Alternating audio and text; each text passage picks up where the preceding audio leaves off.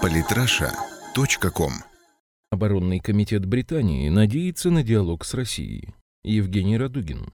Санкции против РФ в связи с присоединением Крыма к России и конфликтом на востоке Украины были введены в действие в середине марта в 2014 года. Инициатором данной акции, которая должна была привести к международной изоляции России, стало руководство США, под давлением которого к санкциям присоединились страны Евросоюза. С тех пор действия их несколько раз продлевали. Решение об очередном продлении до 31 января 2017 года опубликовано в субботу в официальном журнале Евросоюза. Принимая такое решение, лидеры ЕС, конечно же, понимали, что у них самих могут возникнуть экономические проблемы, но выбора не было. Перечить Вашингтону у них не принято. Хотя в самом начале речь об экономике не шла, санкции были представлены как средство политического воздействия на руководство страны. Но западным политикам, имеющим богатый опыт такого рода действий, можно было бы и помнить, что поменять политику какой-либо страны с помощью санкций – дело почти невозможное. Санкции не привели к желаемому результату ни на Кубе, ни в Иране, ни в Китае.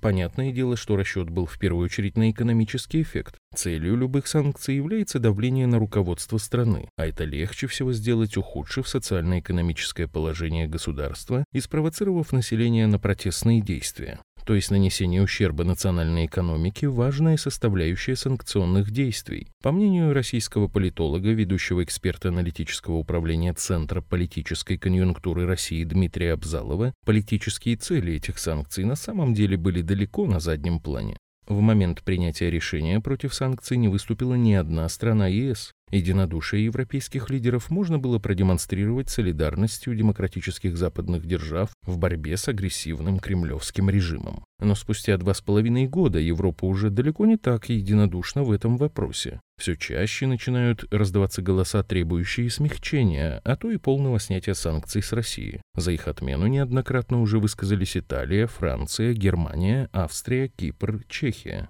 И вызвано это одной простой причиной. Санкции против России слишком дорого обходятся экономике Евросоюза. По данным французского исследовательского центра в сфере международной экономики, потери 37 стран, поддержавших санкции против России с августа 2014 года по июль 2015 составили 62,2 миллиарда долларов. Больше всех страдает Германия, убытки которой составляют больше 832 миллионов долларов в месяц. Потери других стран гораздо меньше. Франция 5,6%, Великобритания 4,1%. Потери США, как и следовало ожидать, минимальны, всего лишь 0,4%. Как утверждает вице-президент Международного общественного фонда «Экспериментальный творческий центр» Юрий Бялый, Германия довольно давно вкладывала средства в Россию, как и Россия в Германию, и разрыв этой системы связи оказался для Берлина особенно болезненным. Положение непростое не только у стран Евросоюза. Потери Украины от санкционной войны 450 миллионов долларов. Эти цифры сравнимы с потерями Германии и на порядок больше, чем у всех остальных стран Евросоюза. Разве не яркая эта иллюстрация того, что, принимая решение о введении санкций в связи с событиями на Украине, западные державы меньше всего думали о том, чем это обернется для Украины?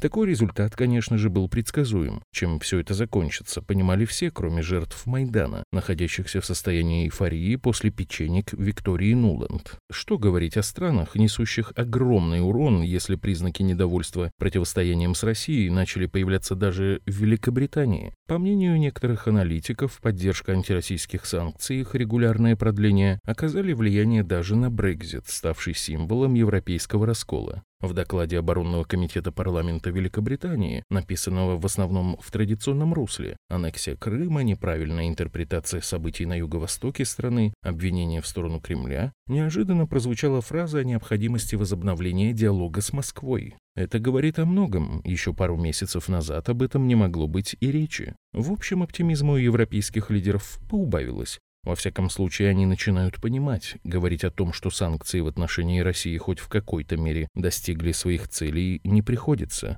И кажется, настало время им понять еще одну простейшую вещь. Нельзя с Россией разговаривать с позиции силы. Это, мягко говоря, дело бессмысленное. А говоря грубо, себе дороже. Россия на протяжении своей истории не раз и не два доказывала это. Так не пора ли им вспомнить русскую поговорку о палке о двух концах и задаться вопросом, а верной ли дорогой мы идем, товарищи?